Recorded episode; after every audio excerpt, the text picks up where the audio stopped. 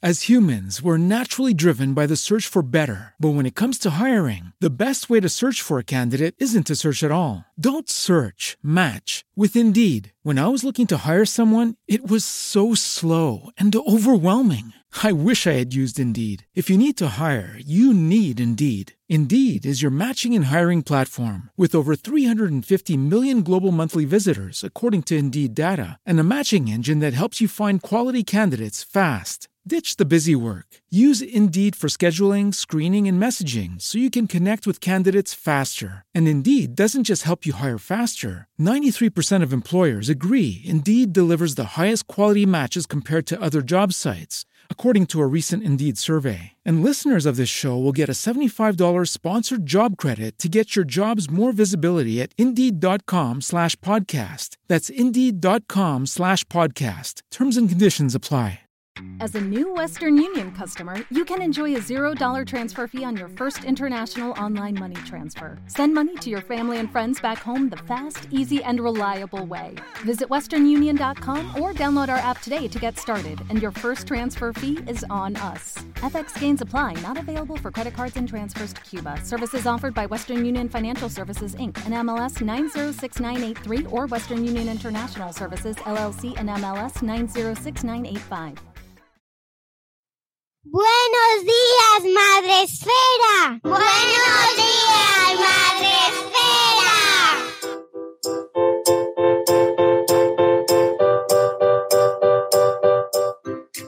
Buenos días, Madre Esfera. Hola amigos, bienvenidos a un nuevo espacio Madre Esfera. Es verdad que me diréis, ay, pero es que no, no habéis cantado, esto no es lo mismo. Ya oigo los abucheos de fondo, no habéis cantado, traidores. Lo siento, pero es que este formato digital, este que nos ha traído la pandemia, mm, nos ha hecho más prudentes, ¿verdad, Sune? Sí, y más, más mayores. Hemos envejecido mucho y queremos recuperar la canción en vivo cuando volvamos al espacio Fundación Telefónica, a la sede en la Gran Vía. Solo entonces podremos volver a entonar nuestras dulces voces. Exacto, canciones habían para elegir, pero nos daba mucho miedo el streaming, la, el- ya, la descompe- ya sería fatal. Si encima no estamos sincronizados, que disimula más, porque no sabes quién de los dos canta peor. Y además no queremos que por nuestra culpa se retroceda en ninguna ciudad, a ninguna fase, Claro, pues no, que no. se tenga que echar para atrás. No será por nuestra culpa. No, amigos. Volvemos al espacio Fundación Telefónica, recuperamos este, este, esta ventana acondicionada, en este caso a la, forma online. Eh, os echábamos mucho de menos volver aquí, aunque hemos estado es- durante estos meses en un formato diferente, en el espacio Madresfera en casa, que era aquí, aquí en casa, y mm, hemos intentado acompañaros en la medida de lo posible. Volvemos con un formato, pues ahí entre a caballo entre el tradicional y el anterior, el online, para hablar de un temazo, de un temazo que nos tiene a todos, ¿cómo nos tiene? Así, como a Lola Flores, así mirando hacia el cielo, que es el tema de la educación hoy en día. Por supuesto, antes de meternos en harina, dar las gracias a nuestros amigos del Espacio Fundación Telefónica por confiar en nosotros. Mm, Gracias a nuestros proveedores de Internet por darnos la oportunidad de conectarnos. No sin problemas, tengo que decirlo. Pero aquí estamos. Gracias a todos los que estáis ahí en este sábado 30 de mayo. eh, 30 de mayo, sí lo he dicho bien, porque estamos en mayo y en este mundo de la pandemia ya no sabemos en qué mes estamos ni en qué día. Y que podéis este, acompañarnos a través de las redes con el hashtag Espacio Madresfera y en el canal de YouTube de Espacio Fundación Telefónica. Ahí estamos también acompañando si podéis escribir vuestras cositas y decir, estoy fatal, yo quiero que hablen el cole o cosas así. ¿Vale? Y eh, nada, os diremos yo también, desde ahí, desde el chat. os queremos mucho también a todos. Bueno, pero no lo hacemos solos, ¿verdad, Sune? Lo hacemos muy bien acompañados, como ya podéis ver. Porque yo estoy aquí hablando y parece que no hay nadie más. ¿Qué nos estáis diciendo? Bueno, a lo mejor lo están editando una mera chachi y no se han visto todavía. Ah, bueno. En ese caso, magia. tendríamos a Sonia en el público, no la tenemos, para que Ay. dijese, Es ¿no? verdad. Es verdad, es verdad. ¿Y cómo, quién va a cantar hoy este, Vale. este, este cante chachi? Amigos, hoy es sábado y para acompañarnos en este primer espacio mmm, Madresfera post pandemia, entre ahí, casi después, eh, nos acompañamos de grandes expertos porque mmm, ya sabéis que los sábados es día de expertos, es día de hablar con gente que sabe mucho, porque es día de gente chachi. Gente chachi.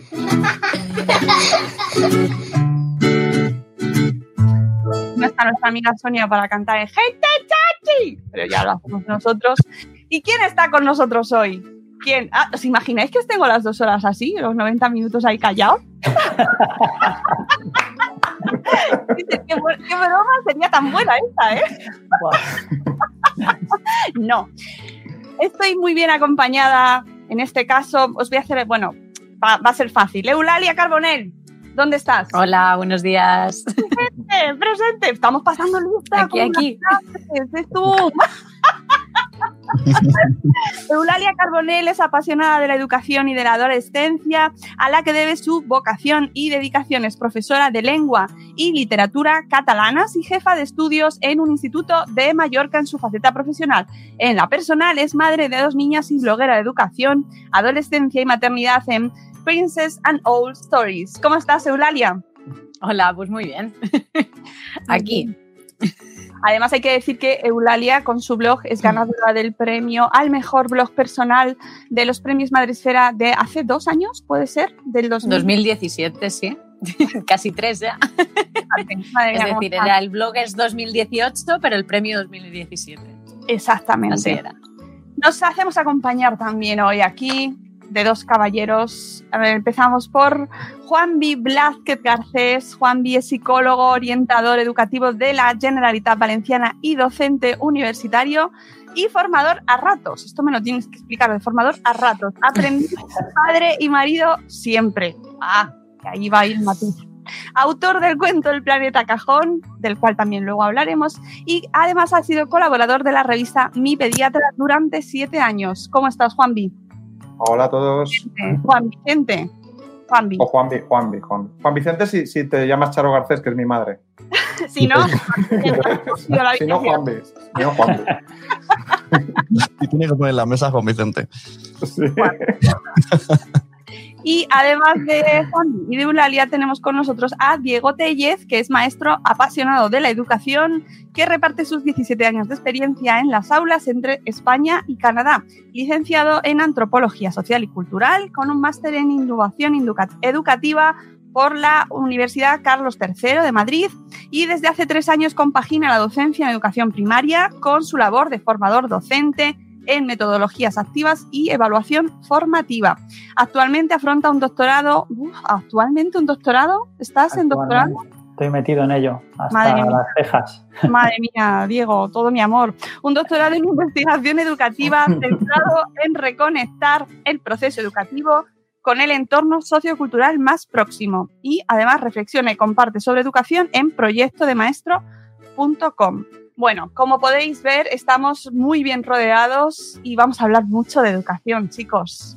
Pero antes, eh, dejadme que os pregunte eh, a, cada uno de vosotros cómo habéis vivido y cómo estáis viviendo esta, este momento único, esta, esta cosa que nos ha venido de repente, que nos ha caído y que nos ha aplastado. Podemos empezar, si queréis, por, por orden. Eulalia, por ejemplo. Bueno, eh, yo lo he vivido con mucho estrés y con mucha culpa, la verdad. Sobre todo con mucha culpa como madre y con mucho estrés como docente, porque, bueno, supongo que habréis visto ya en redes y en medios que las instrucciones van llegando tarde y mal desde las administraciones, que un poco cada centro ha tenido que organizarse a su modo de parecer, según sus características, pero al final los que han ido elaborando los planes hemos sido los centros y, y, genera angustia. Genera angustia a las familias, a los alumnos, a los propios profesores. De hecho, en, en, Baleares, no sé si os habéis enterado, en principio el 25 los de cuarto de la ESO tenían que volver a las aulas y nos enteramos a través de los medios que en una rueda de prensa que dio el conseller que no iba a ser así. Cuando los equipos directivos ya estábamos allí elaborando todo el plan de reincorporación, el trabajo estaba más o menos hecho y nos va llegando así la información y vamos haciendo pues buenamente lo que podemos. Y como madre, pues con mucho, mucha culpa, porque ser jefa de estudios en, en tiempo de pandemias hace que le robes muchas horas a tu familia y, y, que no puedas atender a tus hijos como a ti te gustaría, ¿no? Y ellas también tienen tareas, también tienen deberes, también tienen necesidades emocionales y su madre estaba muchas horas delante de un ordenador. Chicos, vosotros además también sois padres. Sí. ¿Cómo lo habéis vivido? Diego, Diego por ejemplo. Pues en mi caso muy parecido a lo que estaba describiendo Eulalia. Yo lo digo como una sensación agridulce. Agridulce en el sentido de que, bueno, en mi caso en concreto, con mis alumnos de quinto de primaria, eh, ya teníamos avanzado un poco ese trabajo a nivel digital, con lo cual la respuesta de los alumnos ha sido y de las familias ha sido muy, muy positiva en términos generales. Pero claro, eh, conlleva un volumen de trabajo muy, muy alto. Entonces es tiempo que, que como decía Blalia, de mucho tiempo delante del ordenador, robándoselo a, las, a la familia, robándose a mis dos hijos. Y, y, bueno, y un poco haciendo, pues eso, como nos, lo que cada cole se ha podido organizar y, intentando responder y dando respuesta a las necesidades de todos los niños, porque aunque estaba diciendo que, que han tenido una respuesta muy positiva, eh, podemos, hablaremos más adelante, pero, pero hay casos de todo, desde los que sí han podido un poco seguir y han tenido ese acompañamiento familiar hasta los que no sabemos nada de ellos o lo único, lo único a lo que tienen acceso es un móvil para toda la familia. Así es que, bueno, con preocupación, vamos a resumirlo así. Juanpi, ¿en tu caso? Sí, en mi caso, bueno, diferente al, al, suyo porque a mí me ha pillado en pleno permiso de paternidad. Eh, sigo en el permiso de paternidad de mi segundo, de mi segundo eh, hijo. En este caso, eh, tengo, tengo, una hija que se llama Laia, eh, como nuestra compi, y, y, el peque se llama Andreu, y entonces me ha pillado en el permiso de paternidad. Así que eh, pues evidentemente por el estrés no tanto, digamos, laboral, eh, por, no poder sacar a un bebé que ha salido de neonatos y no ha tocado prácticamente la calle eh, hasta, hasta hace poco, ¿vale? Eh, pero sí que he tenido estrés porque está en contacto con mis compañeros a través de, pues, teléfono y de ver las dificultades muchas veces a la hora, pues, como comentaban mis, compañeros, de organizarse, pero reorganizarse porque vienen otras instrucciones, porque ahora toca hacer esto, porque ahora la inspección dice lo otro, porque ahora eh, desde el ministerio dicen una cosa, y entonces ha sido muy complicado. De todas maneras, dentro de esa complicación esperemos que saquemos lo, los aprendizajes más positivos ¿no? para, para el futuro. Ah, esa es la intención y además esa es la idea al preparar este programa, eh, ver un poco qué está pasando y analizar un poco hacia dónde podemos ir y qué podemos aprender de esto, porque yo creo que tenemos que sacar alguna, alguna lección, alguna enseñanza, algo eh, que podamos mejorar de todo lo que estamos viviendo. Esa es la, la, idea de este programa y espero que estos 90 minutos sirvan para ello. Pero antes, Sune, tu sección eh, no podía faltar. En esta ocasión mmm, viene un poco como medio reflexión, ¿no? No hay canción, no tenemos el, el cuánto sabes de, porque no, no, no, es un cuánto sabes, es un poco ponerla, romper una lanza en favor de los profesores, porque con todo esto de tener que trabajar desde casa han tenido que de repente meterse en el mundo online, aprender lo que es una videollamada, eh, compartir documentos, pantallas, saber de sonido, organización digital, que los que ya tenían blogs, ¿no? Pues como Eulalia y tal, pues más o menos ya se hacía. Bueno, Pero hay gente que, claro, hay gente que de repente mmm, hacerle un, un, Google Meet de estos eh, se le ha hecho un mundo, un Jitsi, era una, es como, he tardado, por fin lo he hecho, solo he tardado dos horas. Entonces, yo veo luego padres y madres como quejándose, ¿no? De, pues hombre, también la, los profes, pues de repente habéis tenido que entrar en este mundo digital y, y, y pues no, no está el, el, tema como... Se, se están viendo muchas carencias. Entonces, ¿que queda mucho por mejorar en todo? Pues queda mucho. Que, que también hay niños que, que aguantan como jabatos esperando su turno yo veo a mi pobre hija de seis años ahí esperar y, y le toca la última y se respetan los, los, turnos de cinco minutos por niño, que entiendo que la profe quiere tener ese detalle eh, con cada niño, pero claro, quizá no sería el orden adecuado porque el último se puede... es difícil mantener. jugando a los marcianitos. al final tenemos que estar también los padres en las videollamadas, tampoco sirve ni, no te puedes poner una lavadora, porque si no, te ponen a jugar a los marcianitos. O recortan su silueta y se van y la dejan ahí. Entonces, solo espero eh, de, con todo esto dos cosas. Que esta no sea la nueva normalidad, no me gusta nada esa palabra, la nueva normalidad, y que sirva también para ponerse las pilas en las aulas. No en cuanto a los profesores, que ya vemos que actitud no sobra. O sea, eh, eh, tienen más que actitud, incluso van por el- delante del gobierno. Yo creo que muchas cosas están cambiándose porque los profes van escuchando. Pero, pero está claro que hay que hacer un punto de vista escolar de un tipo de educación digital, como siempre nos dice nuestra amiga Zabala, ¿no? que, que es un- falta esto en las escuelas. Y hasta aquí un poco mi alegato. Sí que es verdad que no tenía, teníamos canciones, como, como le dije a Mónica, podíamos haber cantado eh, basándonos en la Marta Sánchez colgado en tu chat. Es algo que está muy de moda, que tiene todo el mundo colgado. O la historia interminable, pero sería muy fea cantarla online, porque es mucha vocal. No, así a la gente con las ganas de que Nada. vayan a vernos en directo, a, que volveremos, volveremos. Volveremos. Y allí Así- volveremos a lo grande, al musical. todo, con, con disfraz y todo. Así que nada, espero que de aquí pues saquemos muchas reflexiones, que la- los profes que están un poco perdidos se sitúen, los padres que están enfadados con los profes se, que no- se desenfaden porque también son humanos y al final que los niños pues sobrevivan y que terminen el curso y a ver qué pasa en septiembre y vamos a pasarlo bien y vamos a aprender. Yo he cogido una- papel y boli y voy a apuntar todo lo que digáis. Nada, esto es un poco que los profes están ahí para ayudarnos. Sí, hombre, además, eh, muchas gracias, Une. Hemos hablado durante estos dos meses de pandemia, hemos in- intentado recoger muchas voces de maestros en nuestro podcast, eh, porque precisamente ha sido una de las de los sectores, no sé si más afectado, porque es que aquí nos han afectado a todos los sectores, pero es verdad que el hecho de que se cerrasen los coles eh, y, de, y de- de- de transformar la casa en una especie de aula, pues ha implicado pues unos cambios brutales a, a- a nivel profesional, a nivel personal y ha traído unas consecuencias, bueno, pues que queremos analizar. Y que yo veo mucha gente, veo gente como injustamente meterse con profes, ¿no? De que yo no, yo no soy profesor. Eh, yo tengo que estar con mis hijos. A Y- ver, Ah, pero los yo- profesores también. no adelantes, no adelantes. no adelantes, porque es que esa es una reclamación que sí que, una reivindicación que sí que hacen muchos padres, porque es que ha habido de todo, ha habido de todo. Pero bueno, venga, vamos al turrón. Eulalia, en vuestro caso, ¿cómo te has organizado eh, siendo además jefa de estudios en, en tu instituto? ¿Cómo te, te pones en marcha para, para coordinar este trabajo? Algo para lo cual, amigos, no tenemos manual. No hay un manual que te diga cómo ejercer de jefa de estudios en una pandemia.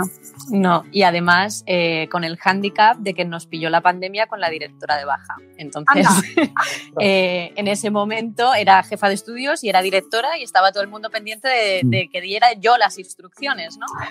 Y además con, sí, con las fue, jornadas. fue muy ¿no? intenso. Con las jornadas de puertas abiertas también. Ha pillado. en época de sí, jornadas de puertas abiertas. Todo. todo, todo. y bueno, he de decir que en nuestro centro fue relativamente fácil organizar todo, todo lo que es la educación a distancia, porque nosotros eh, llevamos, es nuestro cuarto año como equipo directivo y desde el primer año, con ello hace ya tres, nos acogimos a un programa que sacó la Consellería de Educación de aquí de Baleares, que se llamaba Programa TAC.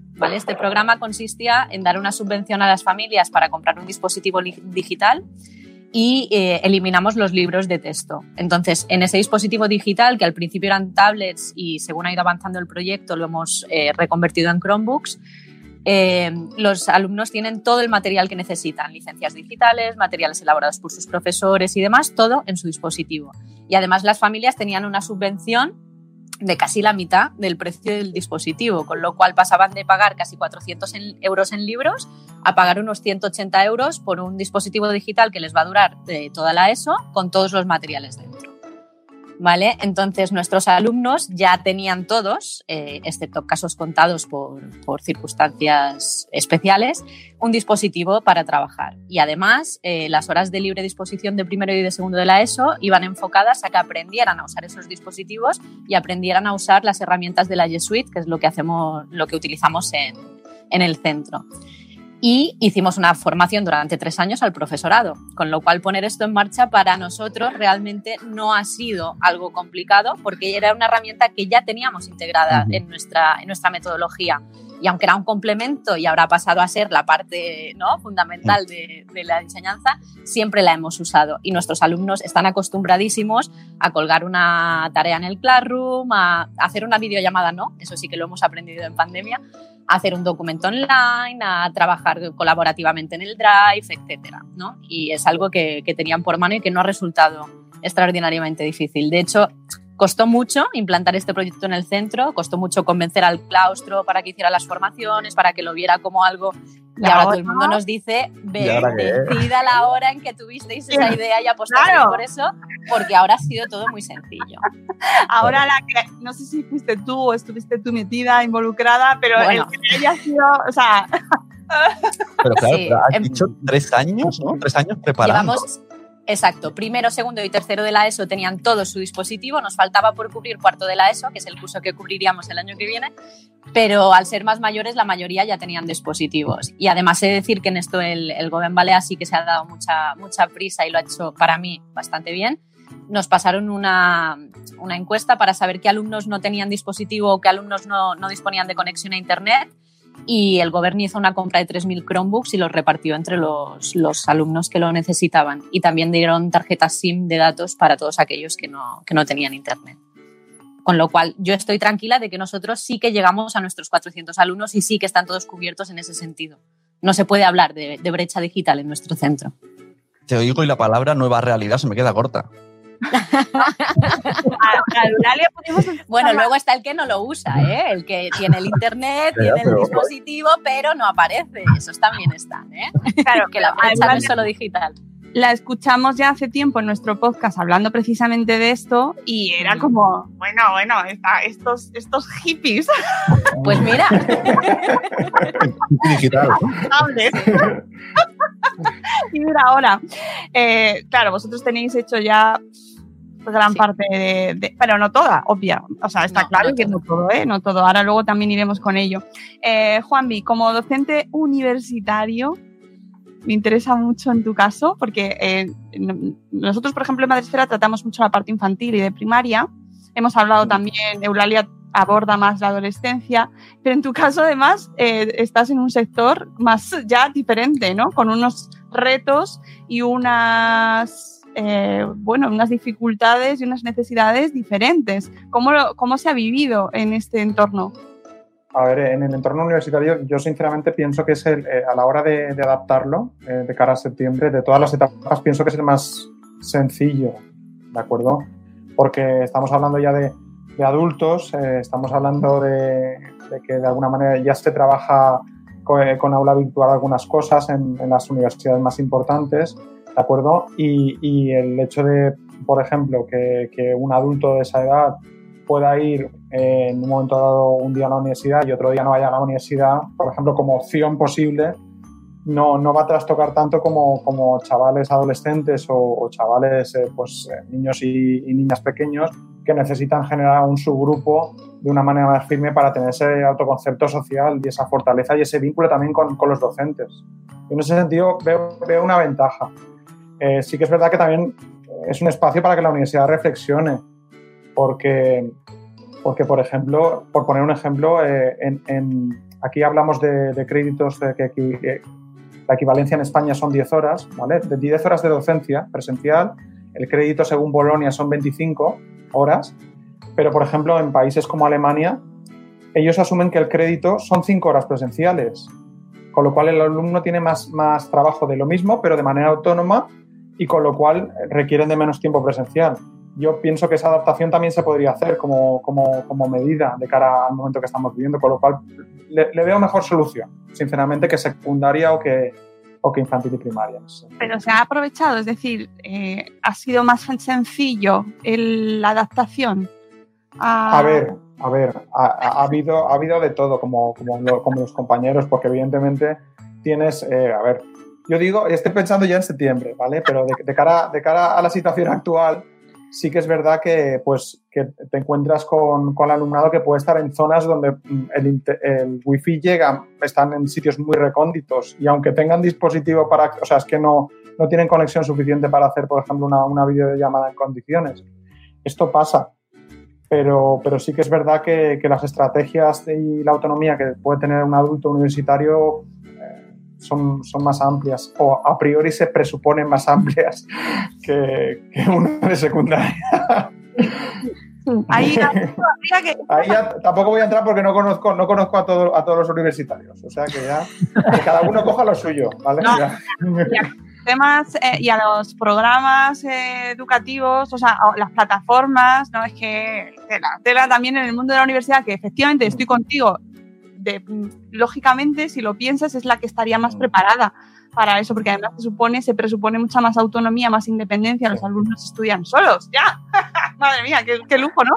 Y debería haber un soporte tecnológico ya a la altura, se supone que eh, hay un nivel, ¿no? Y, hay cosas que tienen que mejorar, evidentemente. Mónica. Que nos lo comenten en el chat. Pues yo soy alumno universitario y no estoy de acuerdo. Vale. Pero ¿quién está preparado? Las empresas tampoco. Claro, no, pero, pero estamos hablando a nivel de un recurso humano, en principio, las personas que están, que están ahí, pues bueno, en principio hay mayor facilidad. Yo ahora, por ejemplo, que también soy, pertenezco al cuerpo de secundaria, pero trabajo en, infantil y primaria, yo pienso en infantil y primaria y me dan patatus de pensar en algo telemático. Me dan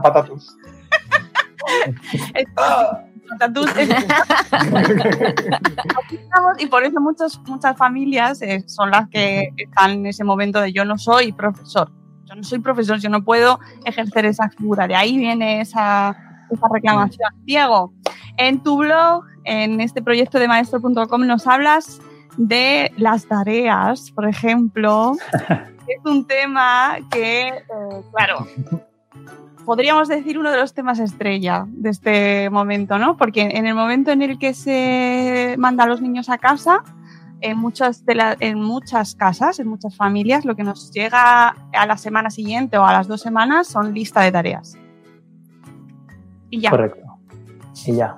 Con las tareas, las tareas, eh, no, o sea, eh, son, se, han puesto de nuevo en el punto del debate. ¿Se, puede, ¿Se educa con tareas? ¿Son el centro de la educación?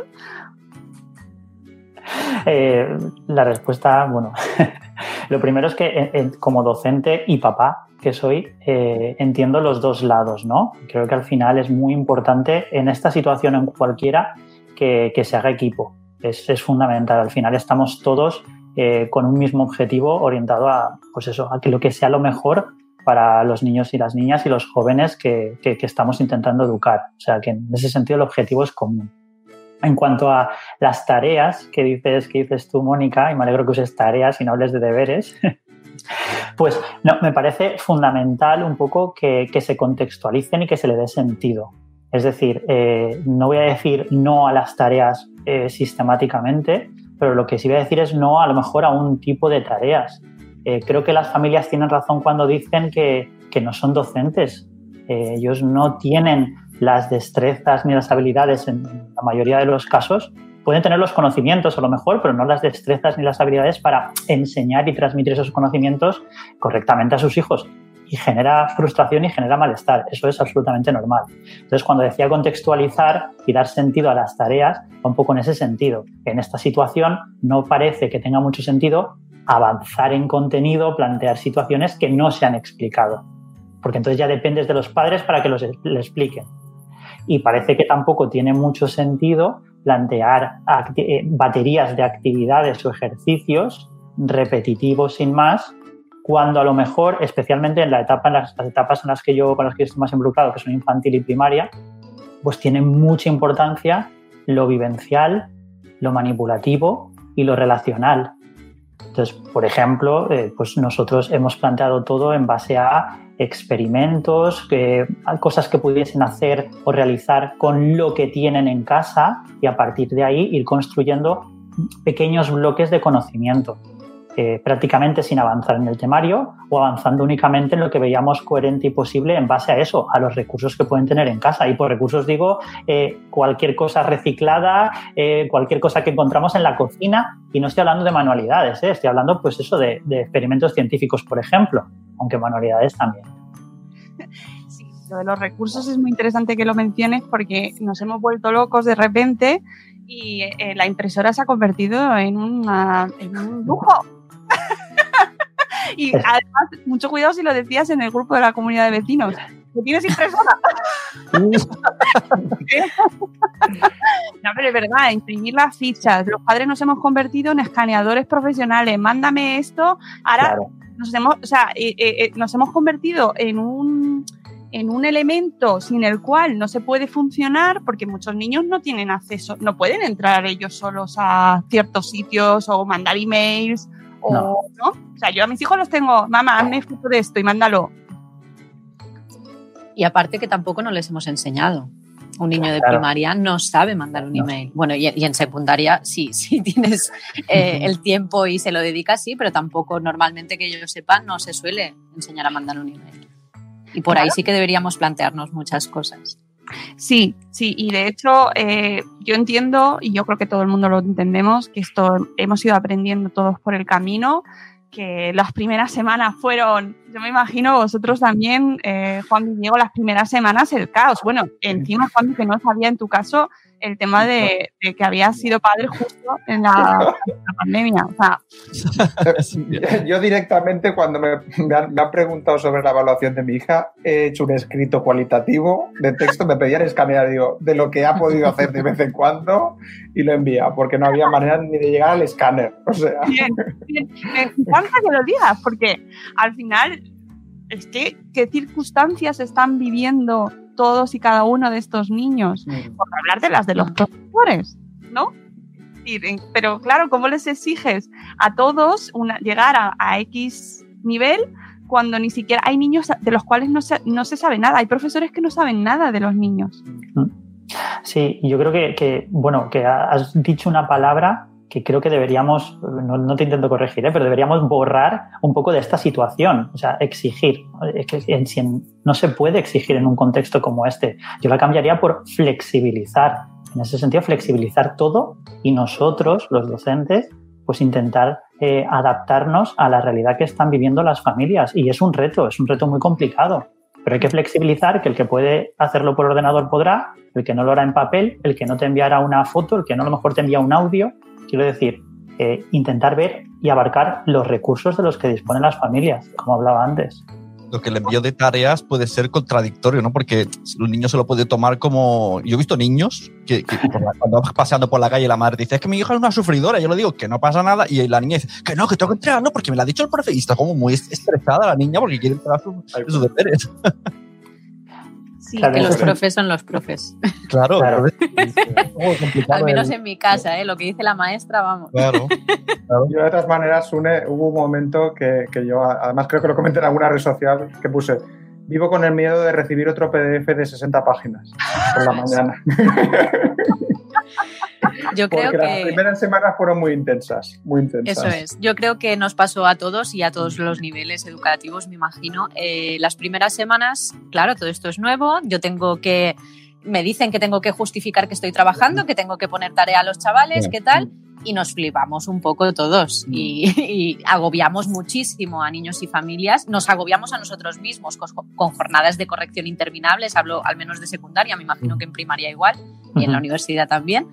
Y, y tuvimos que frenar ¿no? y parar a los 15 días con las vacaciones de Semana Santa, decir, bueno, a ver, ¿qué estamos haciendo? ¿Qué pretendemos? ¿Qué queremos hacer? Vamos a aliviar un poco a todo el mundo, vamos a buscar otras maneras de hacerlo.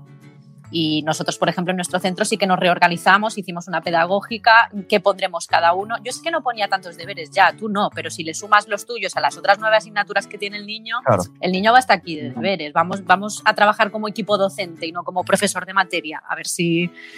Y creo que se ha ido normalizando, o al menos en nuestro caso, esta situación. Todos nos hemos ido acostumbrando a las plataformas, a las formas de hacerlo, y los profesores también nos hemos relajado un poco en eso, ¿no? Hem- Hemos aprendido a ser más flexibles, a, a coger cosas fuera de plazo, porque entiendo que igual esa semana la conexión no te iba bien y me lo tienes que entregar la semana que viene, no pasa nada y, y a priorizar tareas también. Oye, profe, es que no me da la vida, no te puedo hacer. Bueno, pues esta no es tan importante, céntrate en esta otra, ¿no? Esto que dice Eulalia, que has dicho, en tu centro pensamos hacer esto. Yo veo que hay, hay como hay mucha individualización de centros. Eso es. Luego ya hay- Es- dentro de cada centro hay profes y profes. Es que es lo que. Tienes dos hijos en dos coles en el mismo pueblo, llevan dos ritmos diferentes. Eso es. Es lo que decía antes, ¿no? Que las instrucciones son tan abiertas y se tienen que adaptar tanto a la realidad de cada centro, que eso es lo que nos ponen al menos las nuestras, ¿no? Como vosotros conocéis la realidad del centro y los recursos de los que disponéis, elaborad un plan. Y si cada centro elabora su plan, al final lo que estamos creando son eh, problemas entre alumnos, porque al final mis alumnos de cuarto de la ESO competirán por nota para entrar en una FP o para entrar en un bachillerato con alumnos de otro centro que igual no tienen los mismos criterios que yo y deja de ser justo. Y, no, solo eso, Lalia, yo pienso que el contexto, ¿vale? que un contexto que controlamos cuando, cuando por ejemplo, están en nuestro centro, se desvirtúa porque tenemos familias que viven en una situación de riesgo que, que y, niños y niñas y chavales y chavales que viven en una situación de riesgo que, que no están, aunque tengamos los criterios incluso eh, equilibrados por centros, eh, está, está totalmente desigual totalmente a, nivel, a nivel educativo. Entonces, en ese sentido, sí que es verdad que, que, bueno, y que yo creo que de aquí vamos a aprender y, esa reflexión que tú decías en Semana Santa, eh, que tan, yo, es una palabra que a mí me gusta mucho, igual que la de flexibilizar, que, que, es una que insisto mucho a los docentes, pero no únicamente reflexión entre docentes, sino reflexión del docente dentro del aula con su, con su alumnado. Pienso que es, es la clave de, de, cualquier educación para, para, no dejarse llevar por, por nada, sino para, para ser conscientes de lo que hacemos. Aquí vamos al meollo. Venga, antes de... porque quiero que me seáis muy sinceros y que consideréis conmigo y con nosotros si creéis que la educación, el sistema educativo, ha estado eh, a la altura en estos dos meses, eh, pues en su labor, eh, no solo pedagógica, sino social.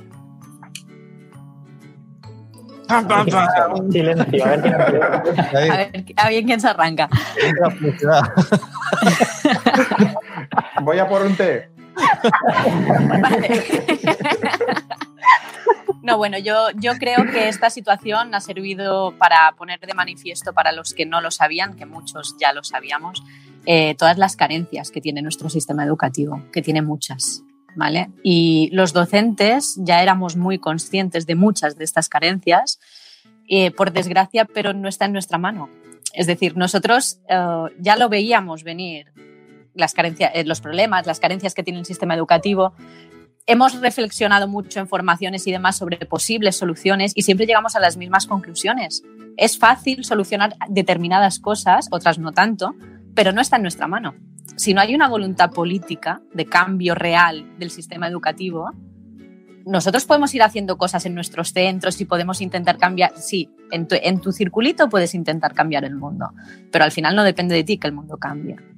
Y entonces es lo que decíamos antes, son sumas de individualidades, de voluntades de profesores que quieren innovar, que quieren cambiar.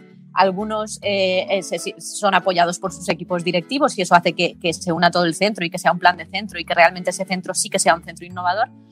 Pero de base no se están solucionando los problemas.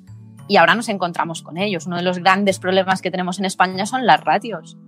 Ahora que tendremos que dividir grupos y bajar ratios, veremos lo difícil que es con las ratios que tenemos, porque no es lo mismo bajar una ratio de 20, alumnos que bajar una de 35. Ah, pero os han dicho que hagáis obras y ya está. Claro, pero esa, es otra. Depende de, depende de los centros, hacer obras en los centros, o depende de las administraciones. es que, claro, vamos soltando bombas en prensa que parece que los profesores y los centros somos autónomos y podemos hacer lo que nos da la gana y realmente no es así. Les compete a ellos. Y además, ¿qué centros van saliendo en los medios? Ojo.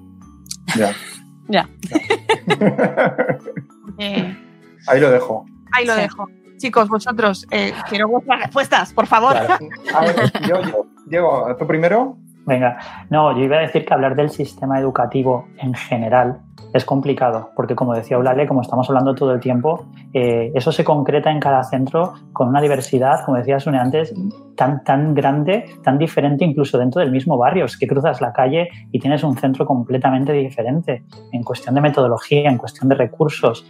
Entonces, eh, casi, casi tendríamos que ir con microscopio a ver cada centro cómo ha dado respuesta a nivel macro, a nivel de sistema educativo, sí que se están viendo, ahora quedan reflejados grandes, grandes carencias. Estoy completamente de acuerdo con lo que, de, con lo que decía Sune, especialmente, perdón, Sune, sí, también Sune, Eulalia, eh, eh, especialmente a nivel de, por ejemplo, de ratios, de recursos humanos y materiales para los centros. Y de, y de un liderazgo decidido no para homogeneizar, sino para trazar unos ejes, unas líneas maestras que nos sirvan de guía a todos. Claro. Eh, la ratio es muy alta en la mayoría de los centros. Eh, estamos hablando, por ejemplo, ella hablaba en secundaria de 35, yo te estoy hablando, en mi caso, no me lo estoy inventando, tengo 29 alumnos en primaria, en un aula. Es imposible hacer distanciamiento social. Vamos a tener en cuenta que las aulas, y esto es un dato que a lo mejor mucha gente no sabe, las aulas están concebidas con metro y medio por alumno. Esa es la construcción, eso es lo que un alumno en términos de métricos ¿eh? Eh, se, se- se vale para cuando se construyen los centros. Claro, en secundaria estamos hablando de por encima de 30 y en primaria, pues un centro lleno está a 25 por, por aula, con metro y medio de distancia. ¿Cómo distanciamos eso? Y luego la, la brecha, la brecha digital en los coles, los centros educativos, eh, se supone que son un, son un elemento compensador de todas las diferencias y desigualdades. Hemos perdido ese elemento compensador y ha recaído todo sobre los hombros, todo, entre comillas, ¿no? Sobre los hombros de las familias, con sus recursos, con sus capacidades y con la realidad que estaban viviendo. Entonces, claro, la, yo estaba escuchando en la- al principio en la presentación a Eulalia y, claro, se me ponían los dientes larguísimos, ¿no? Porque es que ha explicado un proceso que a mí me parece eh, que he tocado puntos clave en cuanto a apoyo de la administración, en, en cuanto a no solo el recurso material, sino una formación, es decir, adquirir las destrezas, ese acompañamiento a las familias, o sea, todo es un proceso con sentido el que ella describe en su centro. Sí, sí, hay, hay grandes, grandes ejes, grandes aspectos que, que tenemos que, a los que tenemos que prestar atención y mejorar a nivel de sistema educativo como país para intentar dar respuesta no a un niño, no a un centro, no a un barrio, a todos los niños y niñas. Sí, eh, eh, Juan es que justo con lo que estás diciendo, Diego, ayer eh, en Twitter comentábamos este tema de, de la atención de los profesores a los niños, ¿no? Eh, y mucha gente decía, bueno, yo he tenido suerte y a mi Mm. hijo o mi hija, eh, Claro. pues está bien. ¿Ha tenido suerte? ¿Cómo Claro. que suerte? ¿Eso se piensa en un sistema sanitario? Se puede decir, no, yo Claro, he tenido claro. suerte y me han atendido. ¿Cómo? Claro, es que la educación de un, de un- claro, la educación no puede depender de la suerte, Claro, del había azar, de he tenido Sí, suerte. Y lo tenemos normalizado, esa frase, verdad. Claro, Sí, no, sí, lo, sí. lo tenemos normalizado totalmente. Mi profesora nos escribe todos los días. ¿Cómo? Es que Sí. eso no se puede entender, Juanvi. Sí, a ver, ahí sí que es verdad que, que la diferencia en la atención, yo quiero romper una lanza por el tema de la conciliación cuando, son docentes y tienen familia, porque sí que es verdad. Porque, porque, porque sí que es verdad que ha habido compañeros, y aquí voy a nombrar a los compañeros y compañeras, que, que no teniendo familia han dado más porcentaje de esfuerzo para compensar a sus, compañe- a, a sus otros compañeros con familia y ha sido un trabajo de equipo excepcional. Yo, un poco por resumir lo que estaban diciendo ellos, diré tres cosas más porcentaje del PIB en educación, más porcentaje del PIB en educación, más porcentaje del PIB en educación. ¿vale?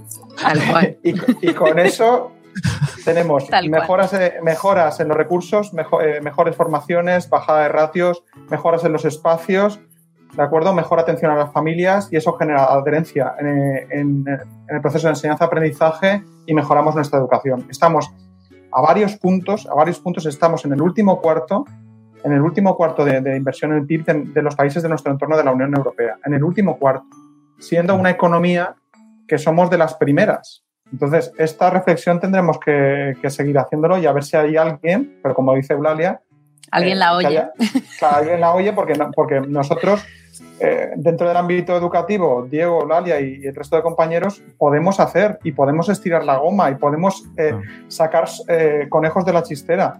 Pero ahora, por ejemplo, cuando ha habido un tsunami, como el que ha habido ahora, se ha visto muchas cosas. Y es que, eh, no sé cómo pasará en secundaria, pero Diego lo podrá decir seguramente, hay centros de primaria que yo conozco que tienen ordenadores que son mm, más antiguos que algunos interinos. O sea, esto, es que esto Yo, es muy yo he de importante. decir, yo he de decir que a pesar del proyecto que os contaba para los alumnos y demás, nuestros ordenadores de la sala de profesores y los departamentos siguen siendo los mismos que hemos tenido siempre. No, es decir, nos, nos dotan para los alumnos, subvencionan a los alumnos, pero los profesores seguimos trabajando con lo de siempre. Lo, de, lo que habéis dicho de la implicación del profesorado, claro, es que esto depende de si se puede, si se sabe y si se quiere. O sea, son, Eso es. eh, Claro, pero no debería ser así. no debería, o sea, está clarísimo que, que algo hay que hacer. Ha, servido para que algo hay que hacer. Eh, Yo estoy totalmente de acuerdo con Juan en el tema de la conciliación y con todo lo que habéis dicho. Es decir, efe- efectivamente, pero si eso desde un equipo se coordina, se sabe que, este, que, que alguien tiene esta, esta situación, pues se tendrá que reforzar de alguna manera la atención. Lo que no Mm. puede depender es de la- del esfuerzo de la disponibilidad solo de ese profesor a nivel individual, porque es que se están quedando muchos niños eh, fuera, descolgados. Claro, pero si, si nos fijamos un poco por comparación las dos crisis que hemos vivido recientemente, que son, bueno, son completamente diferentes, pero la primera, la crisis económica, eh, fundamentalmente se mantuvo el país gracias a las pequeñas redes familiares y al apoyo de unos y otros. Y en este sentido, esto es relativamente parecido, es decir, las microredes de apoyo entre docentes, entre familias, entre gente, es lo que está sosteniendo un poco toda esta situación no puede depender o no debería depender exclusivamente de eso. La solidaridad y el compromiso de las personas creo que queda, queda, queda claro, pero estamos buscando que no dependa exclusivamente de eso, sino que eso sea un añadido. Esta frase, cambias profesores por médicos y, y diría lo mismo. Exacto. Porque, Sí, porque sí. les has dicho, soy superhéroe, venga, a hacerlo. No, no, no son superhéroes y yo creo que ellos mismos no quieren ser eh, tildados de superhéroes, lo que quieren son recursos, ¿no? Eso es. A ver, yo siempre digo que, que para mí, y no sé, no me quiero meter tampoco demasiado en política porque no es mi campo, pero, pero hay, hay tres ejes que determinan el futuro de cualquier sociedad, la sanidad, la educación y la investigación. Eh, la diferencia, a lo mejor, con la sanidad, con las otras dos áreas, es que en la sanidad sí que tiene un impacto directo o más, o más directo, o más, más inmediato, entonces parece que tiene muchísima más visibilidad porque nos afecta a nuestra salud de manera inmediata. Pero igual que los médicos piden más tiempo, más recursos para poder atender como toca a cada uno de los pacientes que tienen, la demanda de los docentes o de los centros educativos es similar. Nosotros queremos y estamos trabajando cada vez más por la personalización y la individualiza- individualización del aprendizaje, por dar respuesta a todas esas necesidades. Con ratios altas es mucho más complicado. Con falta de recursos es mucho más complicado. Pues no sé lo que viene, porque ya he leído hace poco que se recorta en inversión, o sea, gasto en educación en Andalucía. Así que. mm, Y, sacan- y, y- y Es que sacan es- las noticias sin, sin, sin- la han metido así entre medio, ¿no? Momento. Y no pasa nada y nadie se queja y nadie sale de la calle por eso. No sé, yo siempre he pensado que a los docentes nos, nos falta un poco, y me incluyo, eh, esa sensación de colectivo que sí que tienen los médicos. Al menos en, los casos y los ejemplos que yo tengo en Baleares, los, médi- los médicos han dicho, eh, paramos hasta que tengamos esto y paramos hasta que tengamos esto. En Baleares se consiguió, supongo que lo visteis eh, en las noticias cuando toda la historia del TIL, ¿no? Se consiguió una manifestación de 100.000 personas. La sociedad mallorquina, sobre todo la mallorquina, salió a la calle para, quejarse de un plan lingüístico y de unos recortes en educación. Pero iniciamos una, una huelga indefinida, estuvimos mes y medio los docentes en huelga indefinida, pero no luchando por, por nuestro sueldo o por nuestras condiciones de trabajo, sino luchando por recursos y luchando por que se hagan las cosas bien. Y al final eh, consiguieron su objetivo, que fue ir deshaciéndonos. Los de primaria por un lado, los de secundaria por otro, y la cosa se deshizo. Y porque no tenemos esa sensación de colectivo, de que funcionamos todos juntos, de que somos un bloque. Y para mí eso es una de las cosas que hace que no reivindiquemos más los docentes y que no nos impliquemos más en esa parte, ¿no? Porque es como que una cosa es primaria, otra es infantil, otra es secundaria, otra es, es universidad. No, no, no somos conscientes de que todos necesitamos al resto, ¿no? Que Sí, los de secundaria si en primaria no han hecho tal, no podemos coger el relevo, o los de infantil no han hecho tal, los de primaria no pueden coger. Y necesitamos crear un poco también entre los docentes ¿eh? Eh, esa conciencia de, de comunidad, de, de que somos todo uno, Y como sociedad, eh, poner en valor muchísimo más la figura del maestro. evidentemente. Está acreditada totalmente. Y, eh, lo si- y, y se sigue desacreditando en esta situación. acreditando cuando yo creo que durante estos dos meses, vamos, yo creo que con todas las familias hemos, eh, os teníamos, os teníamos en el altar, ¿no? De decir, por favor, es que eh, es insustituible la figura del maestro, es insustituible, ¿no? Es decir, con, de, por mucho que hablemos de la figura individual y de la voluntad, esta, esta, ese rol social que se ejerce desde el cole ya no solo como mm, institución, sino cada maestro, ese rol social y esa, esa, esa figura es insustituible y se ha visto absolutamente claro estos dos meses. Sí, es, es insustituible y, y estoy de acuerdo contigo en, en todas las etapas, en todos los niveles educativos. Eh, yo añadiría a lo mejor incluso que conforme vas bajando y las edades de los niños son, son inferiores, todavía más, ¿no? Porque ese vínculo, ese vínculo emocional y esa relación con el docente, con el maestro, la maestra, es más importante. Por nombrar un, un- un estudio que me parece bastante representativo, eh, hay un señor, John Hatie, que, que tiene eh, un, bueno, ha hecho un metaanálisis de, de cientos de miles de estudios universitarios para ver el impacto que tienen diferentes elementos en el aprendizaje, en la mejora del aprendizaje de los niños. Año tras año o cada X tiempo lo va, lo va revisando ¿no? y va actualizándolo. Pues año tras año se mantiene como número uno la, la, el trabajo perdón, coordinado de los docentes como lo que tiene un mayor impacto en el aprendizaje de los niños, por encima de metodologías, por encima de recursos tecnológicos, por encima de, de todo lo demás. Entonces, somos muy conscientes que ya, ya, fíjate con lo que estábamos diciendo antes, ya no un docente, sino la acción coordinada de un equipo de docentes. equipo. Sí. Ya, ya, pero el mes que viene ya estáis de vacaciones. Esto lo vais a oír, lo sabéis, ¿no? Bueno, yo, Vacaciones. yo he tenido que escuchar que he estado. Sune, Sune, vacaciones. muy bien. Claro, claro. Yo tendría sé, que trabajar en agosto porque he estado dos meses de vacaciones. Claro, estáis de vacaciones. Sí. Se lo está pensando Eulalia, ¿eh? ¿Eh? Se lo está pensando Eulalia, eso de, de- de no pillar las vacaciones. Ostras, que mucha gente estaba hablando de, de la, de, de- de hacer el homeschooling, eh, de- Mm. ¿sabes? O sea, es decir, ojo, que, que- que los padres no estamos preparados, no estamos formados, en la gran mayoría, habrá quien sí, ¿no? Habrá quien tenga esa carrera y lo pueda hacer y pueda ejercer ese, es- echar ese tiempo y esté preparado realmente, pero la inmensa mayoría no estamos capacitados, no lo estamos. Y Es que, eh, mm, pero nos estamos viendo obligados. Yo estoy viendo a gente que, es debido a las consecuencias de lo que estamos viviendo, están pues es que a lo mejor me tengo que plantear esto, ¿no? No sé, Ay, quiero, acordarme de una cosa que hizo Televisión Española pensando que nos ayudaría a los padres y dijo, ahora vamos a hacer clases Ay. online y nos Ya, puso pero una habrá gente que sí que me haya ayudado, Sune. pero yo creo que era plantar al niño en la tele durante dos horas, era el objetivo. Ah, pero eh, vosotros habéis visto el programa, los programas que se han hecho desde Clan y la 2. Eh, sí, sí lo he visto. Y bueno, eh, por comentar brevemente, empezaron regular, vamos a decirlo así, y ha ido mejorando, la verdad es que ha ido mejorando con- como, pues como todos, que empezamos Eso con lo que podíamos y han ido mejorando con, con- conforme iban pasando las semanas. Además, Mm. conozco a través de redes sociales, conozco varios docentes que han aportado materiales y, y bueno, ya os digo que la calidad del contenido y la cantidad, la calidad también metodológica y didáctica ha ido, ha ido subiendo y mejorando. Pero sí, al final Sí. es plantar a un niño delante de un televisor, no hay más. Claro, pero es que hay niños que no tienen otra opción. Correcto, Mm. correcto. Es que yo Sí, sí, hay conozco el caso, ¿eh? O sea, tengo Claro, claro. niños que están pasando esta pandemia con los abuelos Sí, claro. porque los padres están trabajando, no tienen Mm. acceso a internet, nada, no está siguiendo el curso de ninguna manera, no, no entra en videollamada ni en nada, nada, y lo único que a lo que tiene acceso es a el, que además nos lo ha dicho, que es lo que ve en la tele. Claro. Pero ¿a qué, de qué edades estamos hablando, Mónica? Siete años.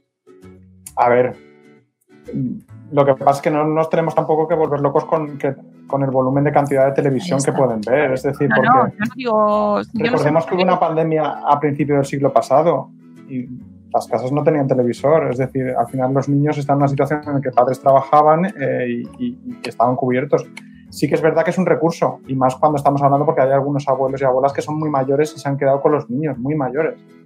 Pero sí que es verdad que cierto equilibrio, es decir, al final no se tiene que demonizar nada, sino que sea un recurso más, pero que esté dentro de una dinámica donde los niños también estén activos, porque al final si el niño no está activo, tampoco es bueno para su desarrollo. No, no, sí está claro. Si yo lo digo más que nada porque sé qué pasa. O sea, es decir, Sí, eh, ha en- pasado más ahora. Madrid, en el centro, eh, vivimos en pleno siglo XXI, pero las circunstancias han sido de todo No, tipo. desde luego, no. Incluso lo que, lo que hicieron en la tele, supongo que la idea, la intención es buena, Enhorabuena. pero ha pillado todo el mundo eh, fuera de juego. Sí, no, y además sí que es verdad que al principio eh, la calidad metodológica, lo que hablábamos, ¿no? Yo, yo lo vi Bueno. unos días lo, lo de secundaria y me dijeron, les dije, van a hacer esto a los alumnos y tal, pero ¿qué nos recomiendas, profe? Luego sí que es verdad que han cogido otra gente, se ha ido actualizando la cosa y ha mejorado bastante. Vamos a avanzar también nosotros porque Juan y Diego, mmm, yo de hecho los conozco gracias a, a, que lanzan, se lanzan como unos valientes. que además eso me encanta porque es tiempo de hacer propuestas y luego les cae, pero oye, el que no propone, pues es que no, no, no adelanta, ¿no? No anda. Eh, lanzáis una propuesta para volver a, la, a las aulas. Es que realmente todos queremos volver. Pero desde la primera semana, ojalá sí. hubiésemos podido volver si claro. se hubiesen dado las condiciones. Claro. Y no solo por, y ojo, que yo aquí lo dejo muy claro, no es una parca niños, no estoy hablando de que el colegio sea, eh, porque mucha gente nos lo ha dicho, no, es que ya, es que cómo queréis soltar a los niños, perdona, ¿eh? Perdona, pero es que eso me indigna mucho. que es que eh, el, el colegio ejerce una labor social brutal. Sí. Brutal. Y eso, vamos, quien no lo quiera ver es porque no lo, porque no lo necesita directamente. Vosotros lanzáis esta propuesta que Sune me la puedes poner ahí en pantalla, así en estas nuevas tecnologías tan maravillosas, eh, con ideas para, para, para ir volviendo a la, esta nueva normalidad o lo que sea que vayamos a volver, no sé, el mundo después de Thanos. gran, gran referencia. Sí, ¿verdad? No me he acordado tanto. bueno, ¿de dónde sale esto, chicos? Pues, un poco debate. De la, sí, del debate y de la conversación entre los dos. Los dos teníamos inquietud al respecto. Veíamos que, bueno, como tú comentabas antes, ¿no? Que se van soltando ciertas, ciertos titulares, ciertas bombas y hay no solo incoherencias, sino pues que la gente se queda un poco descolocada ahora por aquí, ahora por allá. Entonces, bueno, leyendo un poco en la literatura científica, lo que decían diferentes organizaciones a nivel sanitario, lo que se está haciendo en otros países también a nivel, de, a nivel educativo, los que ya se han reincorporado y luego intentando sobre todo contextualizarlo a, nuestra realidad, que es lo que conocemos. No lanzamos, lanzamos ideas y pretendemos un poco, ahora Juanvi puede añadir, pero fomentar el debate. Es decir, bueno, como tú decías, esto es una propuesta eh, en base a, cuatro ejes. El primero y prioritario, eh, proteger la salud de los niños. O sea, no existe propuesta que no proteja la salud de los niños y niñas, de los docentes y de sus familiares, o sea, de toda lo que es la comunidad educativa. La siguiente, en esta etapa en concreto, favorecer la educación presencial. Es, para nosotros es inconcebible que una educación infantil y en términos generales también una educación primaria se sostenga con, con una educación online o semipresencial. Eh, luego, estructura de horarios estable. No nos parece lógico tampoco un día sí, un día no. No da estabilidad a ningún, a ningún actor implicado en lo que sería la educación de los niños. Y va un poco unida a lo de la semipresencialidad que decía antes. Y por último, y no menos importante, ofrecer ese, ese sustento a toda la población, a todos los niños y niñas que, que son más vulnerables y que, y que necesitan, necesitan esa, ese centro educativo como, como, elemento compensador para su educación en términos generales, ya no solo académicas, sino en términos generales. Sí. Sí. No, la, la, la verdad es que eh, parte de ahí la propuesta y, y, y, nosotros buscando y viendo en el contexto, por ejemplo, de, de la Generalitat Valenciana, sí que, sí que vimos que había un gran porcentaje de, centros eh, educativos con dos líneas que podían cumplir los criterios eh, que hemos planteado aquí de, repartir por dos franjas.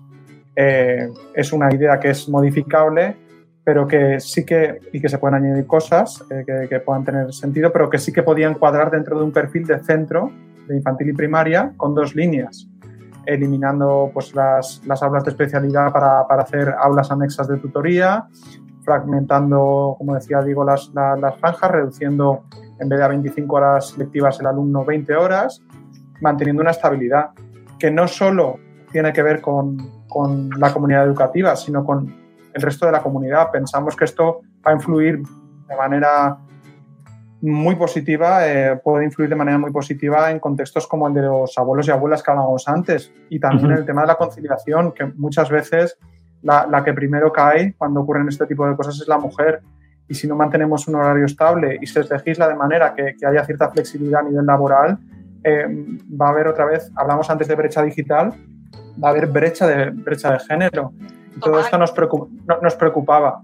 Entonces, es a partir de todo esto donde, donde plasmamos estas, estas ideas a nivel de resumen en esta infografía que, bueno, que, están abiertas al, debate. De hecho, a partir del debate que hemos mantenido con otros, con otros compañeros docentes hemos podido añadir, perfilar, eh, mejorar y, con, esa, con esa búsqueda bibliográfica que, comentaba Diego.